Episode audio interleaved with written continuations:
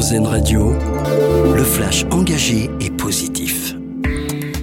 Bonjour à tous. Une allocation exceptionnelle pour les familles monoparentales en situation de précarité.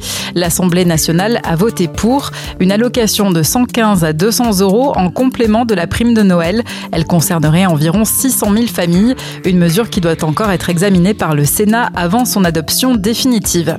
Un congé familial mieux indemnisé que les congés paternité et maternité, c'est ce qu'annonce la ministre des Solidarités dans une interview au journal L'Express.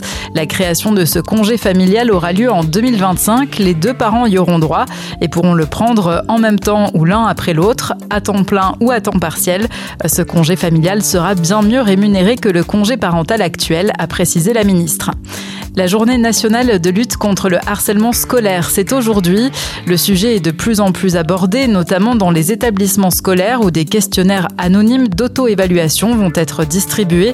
C'est l'une des mesures du plan interministériel présenté il y a un peu plus d'un mois. La Fédération française de football lance sa plateforme d'alerte et de signalement en ligne. Elle est destinée à toute personne victime ou témoin de faits répréhensibles dans le milieu du football, violences sexistes et sexuelles, homophobie, racisme ou toute autre forme de violence et de discrimination.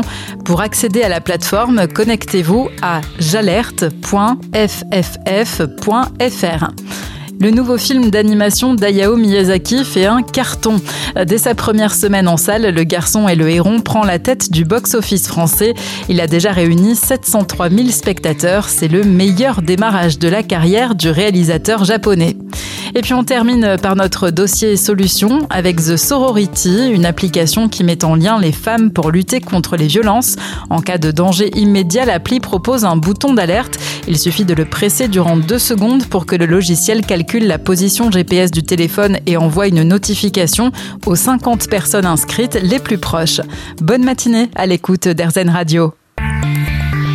Vous venez d'écouter le flash engagé et positif d'Airzen Radio. Nous, on choisit le verre à moitié plein.